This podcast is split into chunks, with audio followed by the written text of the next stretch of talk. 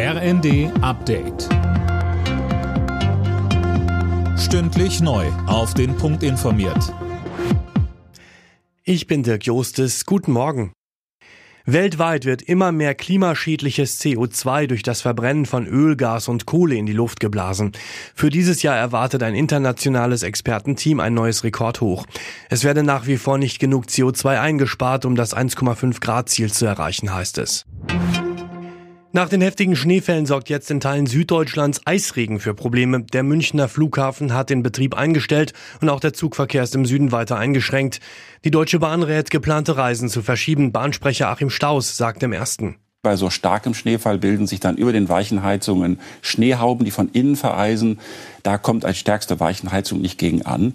Und wenn Sie eine Oberleitung haben, die im Eisregen fingerdicke Eispanzer plötzlich bekommt, dann hängt die runter. Sie können keinen Strom mehr übertragen. Da stehen dann Züge plötzlich auf freier Strecke und wir können sie nicht mehr weiter bewegen. Haushaltskrise hin oder her, die Erhöhung des Bürgergeldes im nächsten Jahr soll kommen. Das hat Arbeits- und Sozialminister Hubertus Heil nochmal klargestellt. Zuletzt hatten die FDP und die Union gefordert, die geplante Erhöhung wegen des Milliardenlochs im Haushalt zu streichen.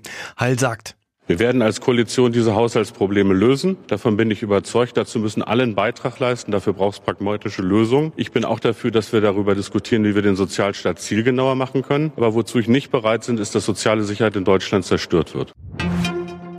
Am Vormittag wird die erste PISA-Studie seit der Pandemie vorgestellt. Sie soll zeigen, wie sich die Schulschließungen während Corona auf die Leistungen der Schüler ausgewirkt haben. Getestet wurden die Jugendlichen in Lesen, Mathe und Naturwissenschaften. Im DFB-Pokal stehen heute und morgen die Achtelfinalpartien. Auf dem Programm unter anderem gibt es am Abend das Bundesliga-Duell zwischen Gladbach und Wolfsburg. Die Wolfsburger hatten Titelverteidiger Leipzig rausgeworfen. Alle Nachrichten auf rnd.de